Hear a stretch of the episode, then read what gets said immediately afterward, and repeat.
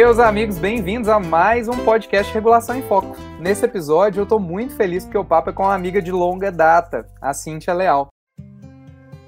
A gente se conheceu num curso que a gente fez em Washington, lá por volta de 2011. Ela hoje é superintendente adjunta de regulação econômica, atuando diretamente na proposição das normas de referência para o setor de saneamento básico Além disso, foi assessora da diretoria da área de hidrologia na ANA e coordenadora geral de saneamento na Secretaria de Desenvolvimento da Infraestrutura, SDI, do Ministério da Economia por dois anos. E foi o período que ela participou ativamente na construção do novo marco legal de saneamento, a Lei 14.026 de 2020 foi responsável também por desenvolver estudos e propor melhorias, medidas institucionais, regulatórias que facilitassem ali o investimento privado no setor de saneamento. Servidora concursada da ANA, Agência Nacional de Águas e Saneamento Básico, no cargo de analista administrativo, ela também é economista e possui mestrado em Economia pela Universidade Católica de Brasília, em 2018, e graduação em Ciências Econômicas pela Universidade Federal Fluminense, com pós-graduação em Defesa da Concorrência e Direito Econômico pela FGV. Tem experiência na área de economia com ênfase em regulação e é um prazer enorme te receber aqui, Cíntia. Tá tudo bem com você? Realmente, amigos de longa data, 2011, estamos ficando velho mesmo, né? Fizemos aquele curso em, curso em Washington, foi ótimo, já, já iniciando já os estudos de regulação. E fazendo um, um, uma paráfrase aqui, né? Mas assim, foi um divisor de água nas nossas carreiras aquele curso. verdade, verdade. Então, Cíntia, vamos direto ao ponto. É, eu considero essa norma, né, que é o nosso tema de hoje, é, a norma de referência para aditivos de contratos, talvez a mais importante a ser emitida pela ANA para o setor de saneamento. Eu queria entender um pouquinho sobre é, como que essa norma colabora com o setor por parte de alguém aí de dentro da agência nacional. Tá ótimo, vamos sim. Vamos falar sobre essa norma. Eu sei que é, foi a última que a gente colocou agora em consulta pública, que já encerrou. Estamos avaliando o, as contribuições da consulta pública. É, tem muito, muito se falou, se questionou sobre esse ponto, né, para saber exatamente qual, era a, qual é a proposta da ANA é, para contribuir na, na uniformização da, das normas de referência. É, a gente começou a elaborar essa norma com base numa das atribuições legais que a lei trouxe para a ANA, né, de uniformização regulatória e de dar conteúdos mínimos. Então, são coisas que podem ser feitas, elas não, não se substituem. Eu posso ter conteúdos mínimos para todas as normas, por exemplo, ou uma regulação e uma norma mais exaustiva, passando por ponto a ponto.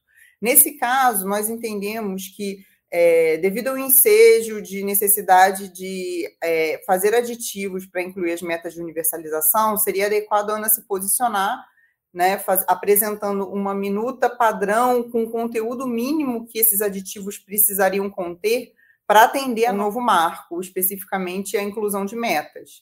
Então, o objetivo foi trazer é, o que a gente está entendendo como essencial para esses aditivos cumprirem a lei, porque a gente, nesses debates, eu sei que tem tido muitos é, questionamentos sobre a necessidade de incluir já, por exemplo, tá?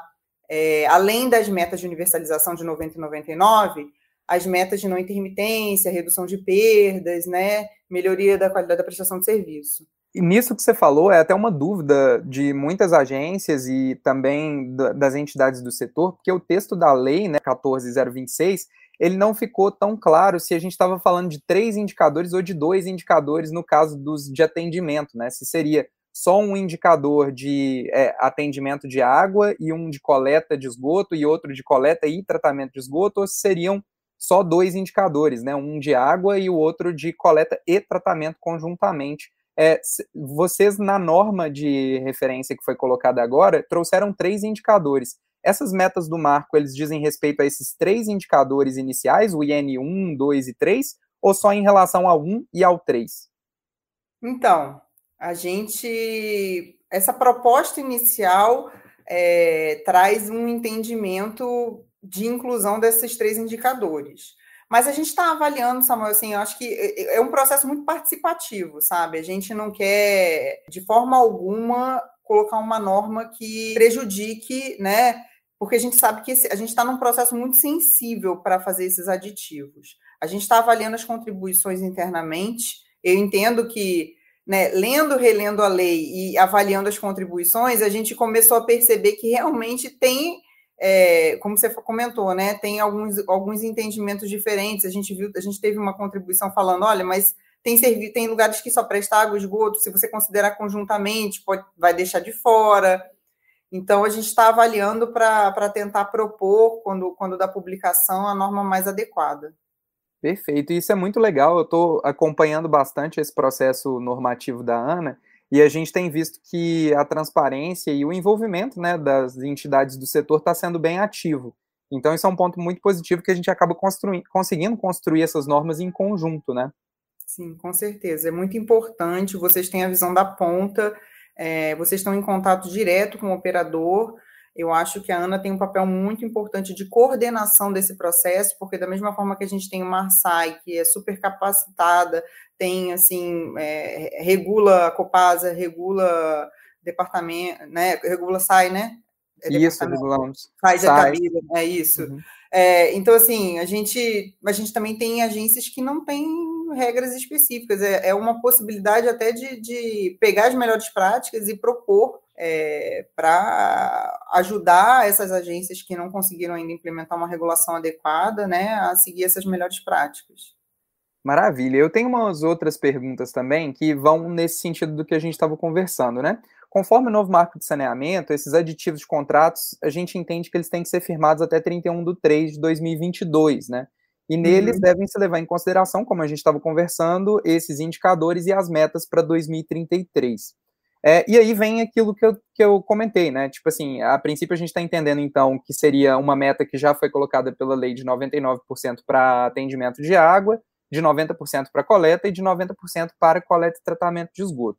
Mas para os demais indicadores, né, continuidade, perdas, qualidade, né, a gente tem quatro outros indicadores para além é, desses três, né, que foram colocados ali nessa primeira minuta, é, as metas devem ser estruturadas pelas agências reguladoras juntamente com os poderes concedentes.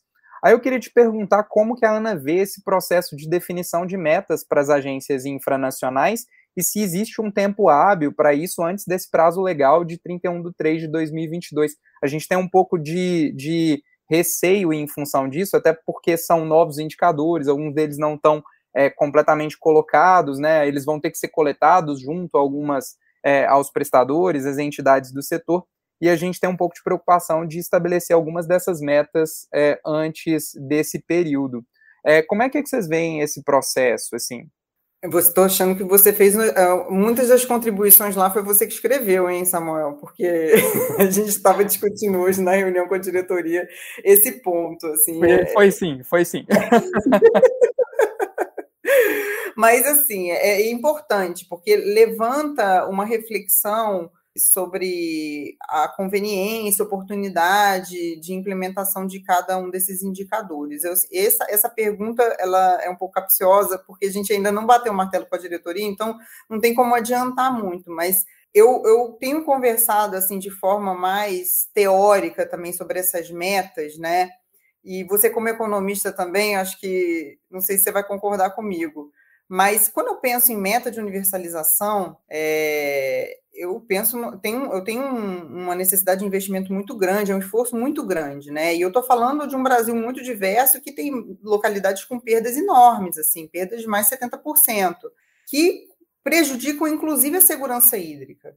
Tem lugares que você não vai conseguir, até pode até prejudicar a universalização por, por restrição de oferta, de tamanha perda assim, vai ter que buscar um outro manancial se não reduzir perda.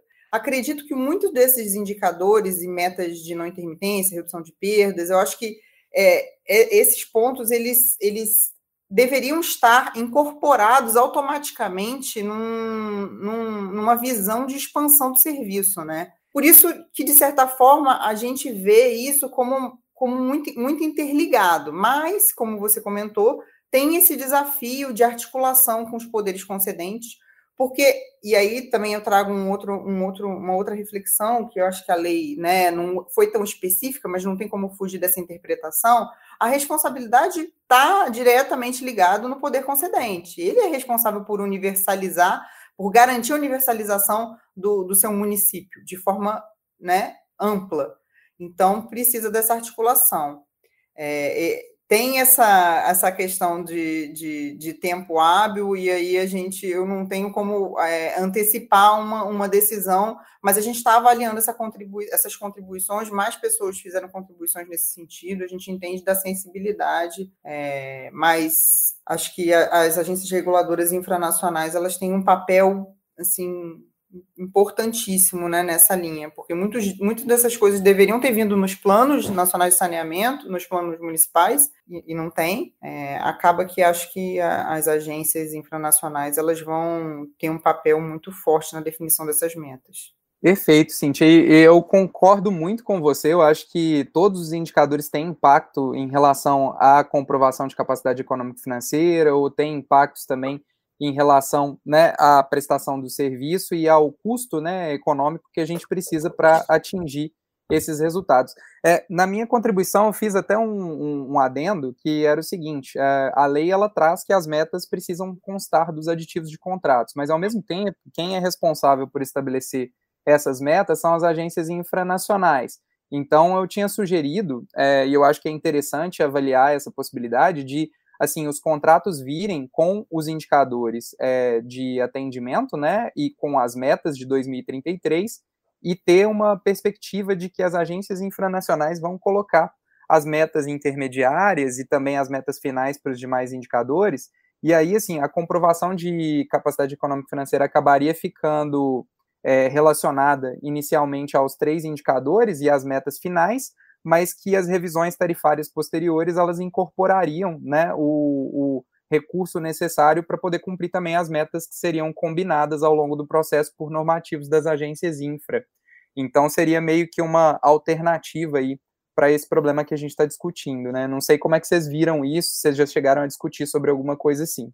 Sim, a gente discutiu exatamente esse ponto hoje com os diretores, mas a gente ainda está num processo de, de digerir tudo isso, avaliar os prós e contras, mas você tem um ponto, sabe? Assim, é, tem momentos. A gente está avaliando, porque, por outro lado, também a lei ela traz, se você fizer uma, uma leitura mais restritiva, ela traz um, um indicativo e um prazo específico para fazer essa avaliação e incorporar essas metas, né? Então, a gente fica nessa reflexão desses aditivos posteriores, se seria necessário aditivos para incluir esses outros pontos, se são questões mais de regulação discricionária, são questões de regulamentos que não precisariam ser incorporados no contrato, porque tem todas essas ponderações. Por eu estar falando de uma regulação mais discricionária, eu que vem muito em regulamento de, de agência reguladora, né? Não, tem coisa que às vezes não precisa ser incorporado especificamente no contrato. Então, tem, a gente está fazendo essa, essa, esse debate internamente ainda, ainda não temos, não batemos o martelo. Exato, concordo. E é, é, são muitos temas a se avaliar, e o importante é esse debate para que a gente possa evoluir e criar uma norma que seja adequada para todos, né? Nesse mesmo clima, é, aí fica uma pergunta relacionada a esse artigo 10 da minuta, que é sobre essa questão do estudo de comprovação de capacidade econômico-financeira, né? A gente tem que entregar esses estudos, eh, na verdade, nós temos que receber esses estudos, falando como agência reguladora, né, até o fim de 2021, então até dezembro desse ano. É, e aí fica o questionamento, né? Tipo, se, se a gente incluir todos os indicadores para esses estudos, é, esses indicadores não foram ainda completamente definidos e a gente também não tem as metas estabelecidas para aqueles que não estão explícitos na lei. É, e aí a, as, a, os prestadores vão ter que entregar uma minuta para a gente desse, desse documento, sem saber exatamente quais são essas metas ou sem como considerar essas metas, né? Então, é, a, a, minha questão é a seguinte: nós vamos avaliar esses estudos que vão ser recebidos em dezembro até março do ano que vem, quando a gente vai emitir a nossa opinião né, é, sobre, sobre esses estudos. Como que vocês estão vendo isso? Assim, é, o cronograma realmente está muito apertado. É, a gente não sabe se se vai contemplar esses indicadores ou se não. A gente vai ter uma sinalização disso até, é, imagino, é, até quando, né? É, a gente está correndo. A gente está hoje, que dia hoje? Hoje está no 20, né? 21. A gente pretende resolver isso o mais rápido possível já na, nos próximos né, nos próximos dias, assim, não, não digo dias ainda essa semana, mas é, a gente está com prioridade máxima para esse tema, a gente entende da, da dificuldade de avaliação, mas uma reflexão que eu também acho importante a gente fazer é que, por mais que muita coisa não, não tenha vindo na lei, não, não estava especificado assim na lei, é, quando eu falo de comprovação de capacidade econômica financeira, do decreto, não, não especificamente do, do regulamento da ANA, né? Eu estou fazendo muitas avaliações que são pretéritas, né? Eu estou trazendo uma, uma, primeira fase de avaliação da empresa para trás, né? Estou é, falando isso só porque isso foi muito questionado, né, no, no mandato de segurança. É, então, e a gente entende que muitas das avaliações elas são já, elas não têm como ser alteradas e elas já poderiam ter sido feitas de certa forma. A empresa que tiver preparada para fazer o investimento verdadeiramente, é, ela já seria capaz de, de se adequar a, a, muitos desses indicadores ou até ter incorporado muitos mais indicadores nos seus contratos, nas suas, na sua operação. É, mas a gente sabe que está tudo muito. Está é, corrido, está corrido para todo mundo, e a gente pretende publicar o mais rápido possível para possibilitar que vocês consigam é, incorporar o que a gente colocar na norma de referência e fazer as avaliações necessárias. Não, excelente. Essa padronização é muito importante, né, Cintia? Até para a gente poder acompanhar de fato a evolução do saneamento no país, né? A gente quer que, o, que a água chegue na torneira e que o esgoto seja tratado para todos os brasileiros mesmo, né? Exatamente. Então, em complemento, Cíntia, a, a essa questão, eu queria perguntar um pouco sobre a norma de indicadores também, porque ela tem muita relação aqui com essa norma de aditivos de contratos. A pergunta é o seguinte: é, na norma de indicadores, a gente via que tinha núcleos diferentes de indicadores, né? Então, indicadores que eram referentes aos contratos, indicadores que seriam mais é, específicos, digamos assim, da prestação de serviço em cada localidade do Brasil, poderiam ser definidos pelas agências infranacionais, e indicadores que seriam padronizados, mas não necessariamente acompanhados em contratos.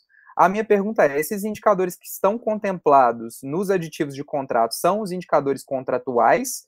Ou a gente tem a previsão de, quando emitir uma norma de indicadores posteriormente, incluir novos indicadores que também deveriam constar dos contratos?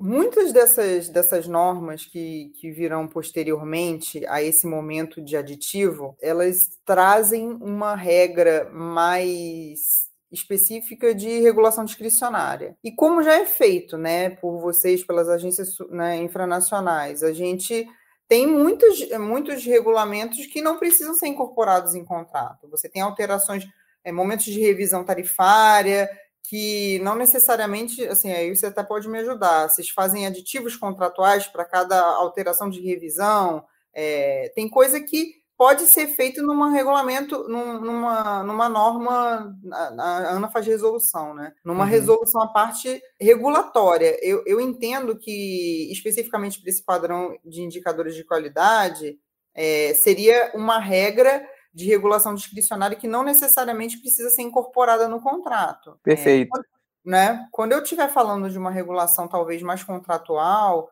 é, nos editais novos, a gente vê muitos anexos com os indicadores e tudo é pactuado no início, mas eu acho que a gente tem que ter uma preocupação da Ana, é, é que a gente, principalmente, não mude tudo de uma hora para outra. É, tem coisas que vão ser. É, é um caminho longo né, que a gente está seguindo, para uniformização e especificamente para quem já tem a regra, a gente tem que ter muito, muito cuidado para fazer essa transição.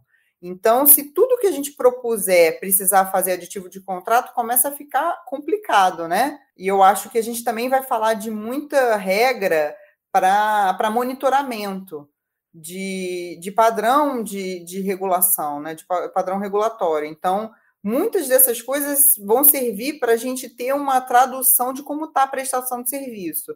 Eu acho que o importante que tenha no contrato é, e que seja incorporado como aditivo é quando a gente tem que colocar alguma obrigação por parte do poder concedente ou do operador que precisa estar pactuado ali como obrigação a ser, ser atingida ali, né, especificamente. Eu acredito que esses indicadores, eu, eu, não posso dar certeza, porque as discussões são longas e pode ser que a gente chegue à conclusão que alguma, alguma coisa vai ser incorporada, mas eu acredito que muito dessa, desse, dessas, dessa, dessas normas que virão posteriormente, elas vão vir mais como uma proposta de incorporar pela agência reguladora para a melhoria da regulação. Perfeito, então compreendi. Eu estou entendendo mais ou menos da mesma forma que você explicou, de tipo assim, a, é, a gente vai ter uma norma de indicadores a posteriori, que vai ser emitida, mas possivelmente os indicadores de aditivos de contrato são exatamente os contemplados nessa norma, portanto, em, de tabela, né, a gente validando essa norma agora, a gente também já está meio que vinculando o texto da norma de indicadores, pelo menos para aqueles indicadores a serem inseridos em contratos, né? Então tá bom, Cíntia.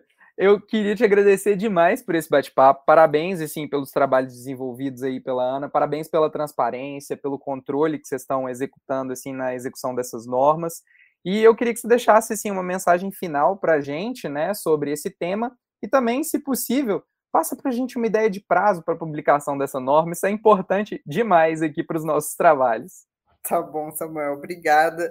Obrigada pelo convite. Foi um prazer conversar aqui com vocês. Peço que da próxima vez a gente converse sobre um tema menos sensível para a gente, né? Uma conversa mais leve. Eu, eu tô aqui na... lá no Congresso da ABAR, hein, Cíntia? O que, que você acha? É, estaremos lá.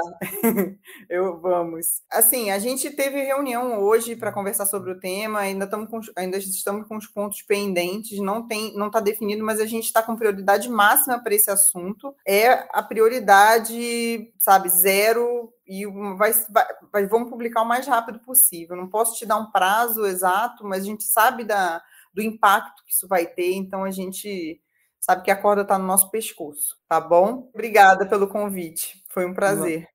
Olha, uma cerveja você pode ter certeza que está garantida lá no Congresso, então, agora em novembro, tá? Então, obrigado. Tá, obrigado. obrigado pela sua participação, foi muito enriquecedor e eu tenho certeza, assim, que vai ser um material consultado aí por muitas agências no Brasil. Tá ótimo, obrigada. Pessoal, então encerrando esse episódio, é importante lembrar também né, do webinar sobre o tema de gestão de informações no setor de saneamento que aconteceu no último dia 28 de outubro de 2021. Mesmo que você tenha perdido, pode encontrá-la em nosso canal do YouTube da Arsai.